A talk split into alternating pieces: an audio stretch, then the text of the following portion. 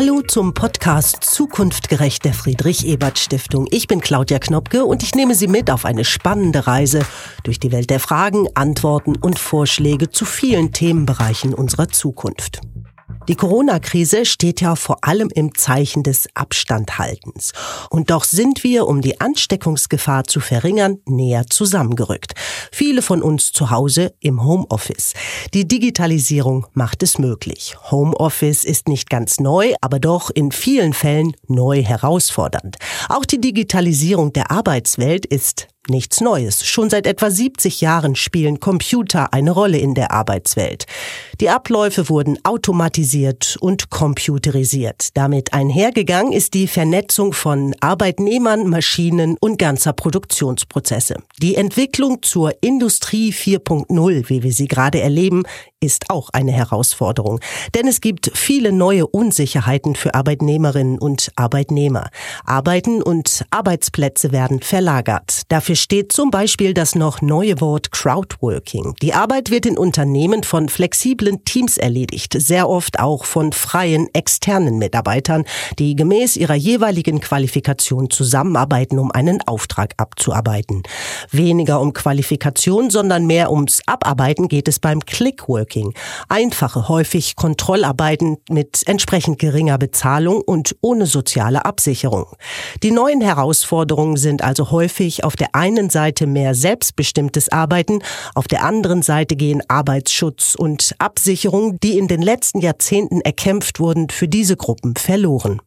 In unserer aktuellen Podcast-Folge Zukunftgerecht gehen wir Fragen nach wie bringt Corona einen neuen Schub für die Digitalisierung? Was bedeutet das für Arbeitnehmerinnen und Arbeitnehmer? Homeoffice bietet sicherlich mehr Flexibilität.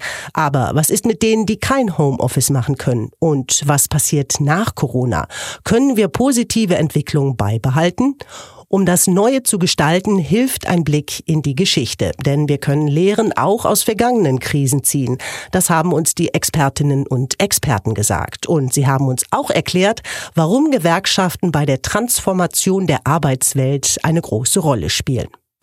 Was wir gerade erleben, nennen viele Crashkurs, den Crashkurs Corona-Krise. Vor allem was das digitale Arbeiten angeht. Die Pandemie lehrt uns gerade sehr viele Dinge. Und eines dieser Dinge ist, wer digital fit, technisch ausgerüstet, flexibel und kinderlos ist, kann auch in Krisenzeiten weiter irgendwie mithalten. Homeoffice ist da das Schlagwort der Covid-19-Pandemie. Es liegen mittlerweile einige Monate der Doppelbelastung hinter uns, besonders für Arbeitnehmerinnen und Arbeitnehmer mit Kindern. Und dabei mussten wir leider auch feststellen, dass viel der Betreuungsarbeit an den Frauen hängen bleibt. Für Christiane Benner, Vorstandsmitglied der Industriegewerkschaft IG Metall, hat sich schon in der Vergangenheit und auch jetzt wieder gezeigt, also wir mussten auch Kommunikationsarbeit leisten und müssen das auch immer noch, um zu sagen, dass irgendwie Homeoffice nicht ein Ponyhof ist. Ist die Corona-Krise also vielleicht auch deshalb eine Krise, weil sie uns in einer Zeit des technischen Umbruchs zeigt, wie schnell wir auch wieder Rückschritte machen, wenn wir nicht aufpassen? Christiane Benner ist überzeugt, wir müssen unbedingt wachsam bleiben. Ich finde diese Frage dieser ungleichen Verteilung der Arbeit und der Sorgearbeit zwischen Männern und Frauen, das ist ein Thema, mit dem wir einfach sehr bewusst umgehen müssen, damit das nichts ist, was sich manifestiert, sondern dass wir da versuchen, bewusst auch gesellschaftlich gegenzuarbeiten, ähm, weil das kann ja irgendwie nicht wahr sein, dass nur weil jetzt Betreuungsstrukturen gerade wegbrechen, dass es zu so einer harten Retraditionalisierung kommt, also in der partnerschaftlichen Arbeitsteilung. Und das finde ich ziemlich dramatisch. Auf die richtige Gesamtdramaturgie kommt es für Christiane Benner dann an, wenn es darum geht, gewerkschaftliche und soziale Errungenschaften in Zeiten des Umbruchs zu erhalten. Schon frühere Veränderungen, Transformationen der Arbeitswelt sind durch Gewerkschaften begleitet und in eine ihrer Meinung nach erfolgreiche Richtung gelenkt worden. Jetzt sei eine deutliche Veränderung das Homeoffice. Die Möglichkeit, im Homeoffice zu arbeiten, wird von vielen als Privileg empfunden, aber nicht alle können sich privilegiert fühlen. Wir stellen nämlich fest, dass Frauen mehr Last haben in der Vereinbarkeit Homeoffice und Kinderbetreuung, was mit dem Wegbruch der ganzen Betreuungsstrukturen anbelangt. Und da beobachten wir eine ungesunde Entwicklung, nämlich dass Frauen wieder Arbeitszeit reduzieren, dass Männern, also dass es denen irgendwie besser gelingt, ihren, ich sag's mal wirklich hart, ihren Job durchzuziehen, wenn sie von zu Hause aus arbeiten. Also die haben ihr Arbeitszeitverhalten nicht wirklich geändert aufgrund dieser Betreuungssituation. Frauen aber sehr wohl. Das heißt, Frauen, die müssen schon wieder Abstriche machen, damit das alles unter einen Hut zu bringen ist. Und das ist etwas, was uns beunruhigt, weil wir da ja schon jetzt Befragungen gemacht haben und einfach feststellen, da gibt es eine einseitige Veränderung im Arbeitszeitverhalten zulasten der Frauen. Da müssen wir sehr aufpassen, damit sich das nicht gesellschaftlich und in der Arbeitswelt auch nach der Corona-Krise verfestigt, warnt Christiane Benner. Weil das hat ja alles dann wieder Implikationen für Einkommenssituationen, für das ganze Thema Gender Pay Gap, für das Thema, was passiert dann mit äh, dem Renten Pay Gap, mit dem Care Gap. Das zieht ja einen enormen Rattenschwanz nach sich. Die Herausforderungen sind also klar definiert und die Gewerkschaften haben ein wachsames Auge darauf, dass Frauen nicht die Leidtragenden bleiben, wie sie es ganz offensichtlich aktuell in der Corona-Krise sind.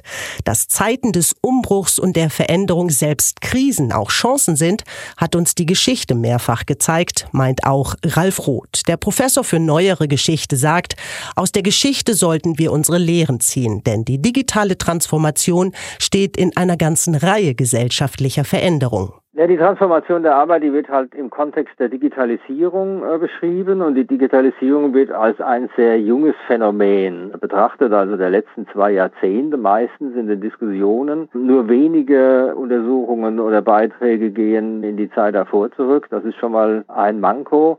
Natürlich ist die aktuelle Diskussion, reagiert natürlich immer auf neue Phänomene und der Grad der Digitalisierung ist natürlich heute ein ganz anderer als in früheren Zeiten. Aber wir müssen trotzdem berücksichtigen, dass Digitalisierung und damit auch die Veränderung der Arbeitswelt, also durch den Einzug von Computern in alle möglichen Prozesse, eben doch schon ein Phänomen ist, das uns seit 70 Jahren begleitet. Und da haben wir sozusagen auch dort schon Transformationen der Arbeit in verschiedenen Wellen gehabt. In der Studie Arbeitswelten im Umbruch zeigt Ralf Roth, dass der Einsatz von Computern, ausgehend von den USA, schon nach dem Zweiten Weltkrieg für massive Umbrüche und Veränderungen in der Arbeitswelt gesorgt hat. Auch damals schon waren große äh, Diskussionen um Massenarbeitslosigkeit als Folge der Automation und insbesondere des Einzugs des Computers in die Wirtschaft und in die Unternehmen. Und die fand so nicht statt.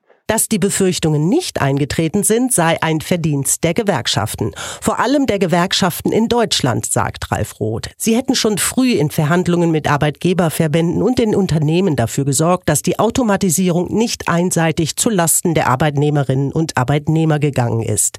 Das heißt für ihn aber nicht, dass wir uns heute alle entspannt zurücklehnen können. Denn es hat eine ganz wesentliche Veränderung in der Arbeitswelt stattgefunden. Ralf Roth nennt es die zunehmende Distanzierung Distanzierung vom eigentlichen Arbeitsprozess. Nicht mehr die Handarbeit ist im Arbeitsprozess gefragt, sondern immer mehr die Überwachung und Steuerung des automatisierten Prozesses. Das hat auch die ehemals klassische Trennung der Bereiche von Arbeitern und Angestellten aufgehoben, sagt Ralf Roth. Und das bedeutet auch etwas für die Organisationsstruktur der Gewerkschaften, die dieses Problem auch seit 50 Jahren äh, thematisiert haben. Aber trotzdem gibt es ganz gravierende Unterschiede im Organisationsgrad immer noch zwischen diesen beiden Flügeln der Arbeitnehmer. Und das ist ein Problem, was in der heutigen Diskussion ein ganz entscheidendes Element bilden wird, weil wir heute eine so gravierende Verschiebung in dieser Sozialstruktur haben, die von den Gewerkschaften nicht adäquat aufgefangen worden ist. Ralf Roth sieht die Gewerkschaften aber auch an anderer Stelle geschwächt. Sie sind nicht mit der Gruppe der Erwerbstätigen mitgewachsen. In Deutschland gäbe es durchschnittlich immer etwa sechs bis sieben Millionen gewerkschaftlich organisierte Arbeitnehmer. Das habe sich in den vergangenen Jahrzehnten nicht wesentlich verändert. Demgegenüber steht die gewachsene Zahl von 20 auf rund 45 Millionen Erwerbstätigen. Kann man leicht errechnen, dass halt der Organisationsgrad gesunken ist. Der ist aber wiederum ein entscheidendes ähm, Maßstab für die Kampfstärke und für die Durchsetzung von Interessen. Also hier ist ein großes äh, Problemfeld. Die Kampfstärke der Gewerkschaften ist ein Teil. Um eine faire digitale Transformation zu schaffen, braucht es auch die Politik, um aus Verabredungen Gesetze zu machen. Also Auseinandersetzung um Lohn und Arbeitszeit und Bedingungen der Arbeit ist nur die eine Sache. Das andere ist natürlich, wie sichere ich meinen Anteil. Und das hat etwas zu tun mit gesetzlichen und politischen Rechten. Und hier spielt natürlich in der Vergangenheit der letzten 150 Jahre die Sozialdemokratie eine entscheidende Rolle, die immer quasi die Organisation war, die garantiert hat, dass eben auch die politische Manövrierfähigkeit der Arbeitnehmer garantiert wird. Noch leben wir sozusagen von den Errungenschaften des Kampfes um Arbeitnehmer und Arbeitnehmerinnenrechte der vergangenen 150 Jahre.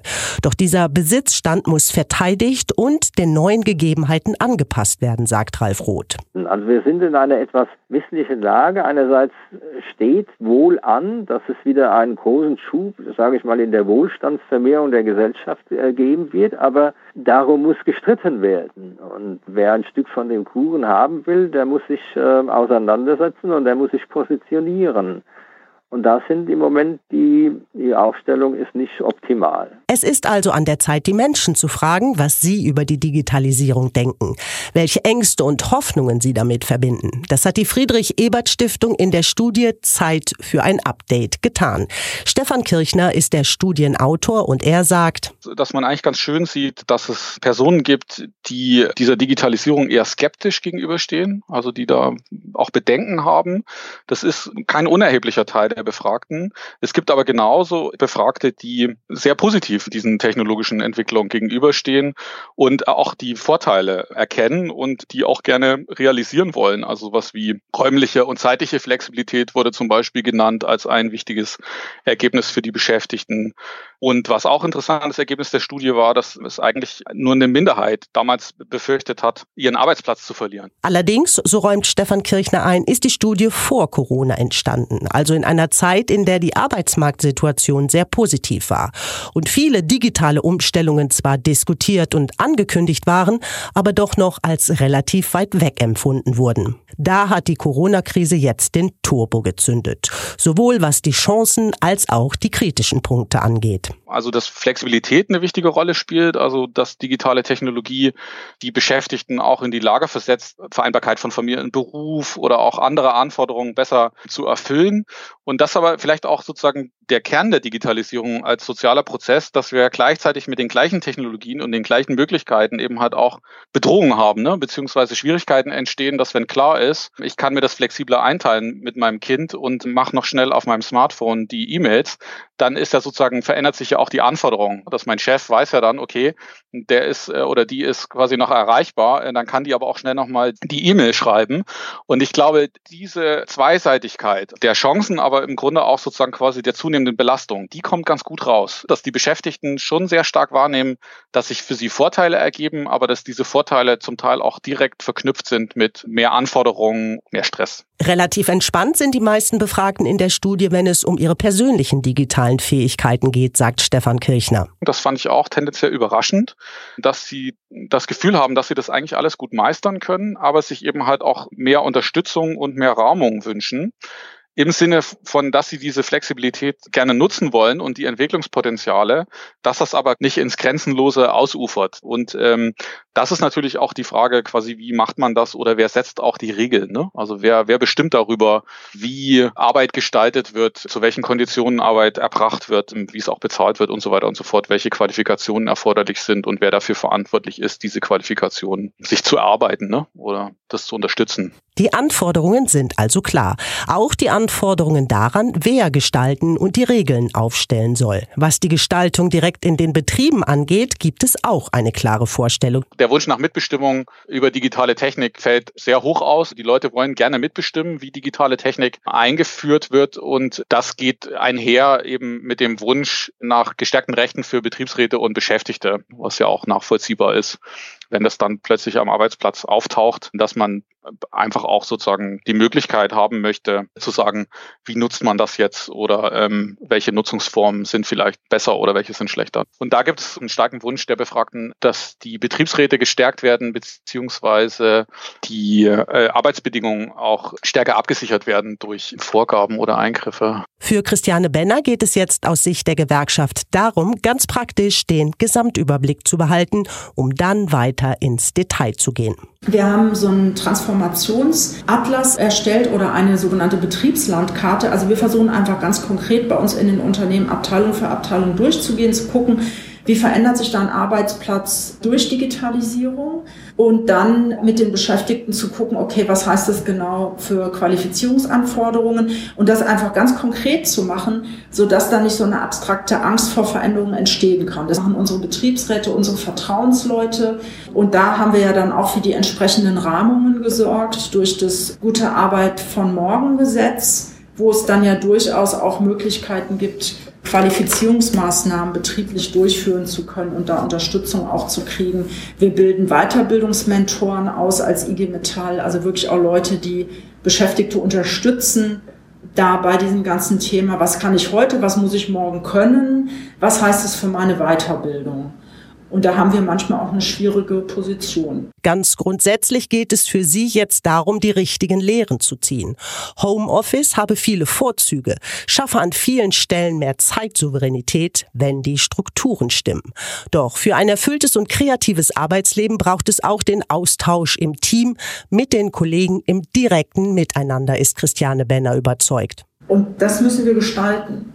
Da müssen wir die Beschäftigten fragen, werden wir tun? Was war, was fandst du jetzt eigentlich gut? Was würdest du gerne erhalten? Und wo denkst du, du hast da auch Grenzen gespürt, wo wir vielleicht auch schauen, wie kann ich das betrieblich gestalten? Damit wir dann damit gut umgehen. Wir haben gehört, die Digitalisierung gibt es schon sehr viel länger, als wir alle gefühlt sagen würden. Deutlich schneller geht es jetzt allerdings alles durch die Corona-Krise. Vor der Pandemie wurden viele Dinge diskutiert und angekündigt. Jetzt testen wir aktiv. Und die Fürs und Widers treten deutlich zutage. Den digitalen Skeptikern raten die Experten, nicht wie das Kaninchen vor der Schlange zu erstarren, sondern sich auch an der Vergangenheit zu orientieren. Denn Krisen der Vergangenheit haben gezeigt, dass auch etwas Positives entstehen kann. Doch dafür braucht es aktive Gestaltung. Politik und Gewerkschaften müssen dafür sorgen, dass Errungenschaften wie Arbeitsschutz, das Einhalten von Ruhezeiten, die Gleichberechtigung von Mann und Frau erhalten bleiben. Für die Gestaltung und den Schutz der Arbeitnehmerinnen und Arbeitnehmerinteressen lohnt es sich, die Gewerkschaften zu stärken. Denn starke Betriebsräte haben auch mehr Möglichkeiten, den Wunsch nach digitaler Mitbestimmung der Beschäftigten zu erfüllen. Die meisten Arbeitnehmerinnen und Arbeitnehmer sehen die Vorteile der Digitalisierung. Mehr Flexibilität im Arbeitsalltag steht dabei ganz oben. Doch die Angestellten und Arbeiter wollen bei der Digitalisierung auch gut begleitet werden. Und genau für diese Aufgabe sollten die Gewerkschaften zum Einsatz kommen. Ich sage danke fürs Zuhören bei Zukunft gerecht, dem Podcast der Friedrich Ebert Stiftung. Bis zur nächsten Folge.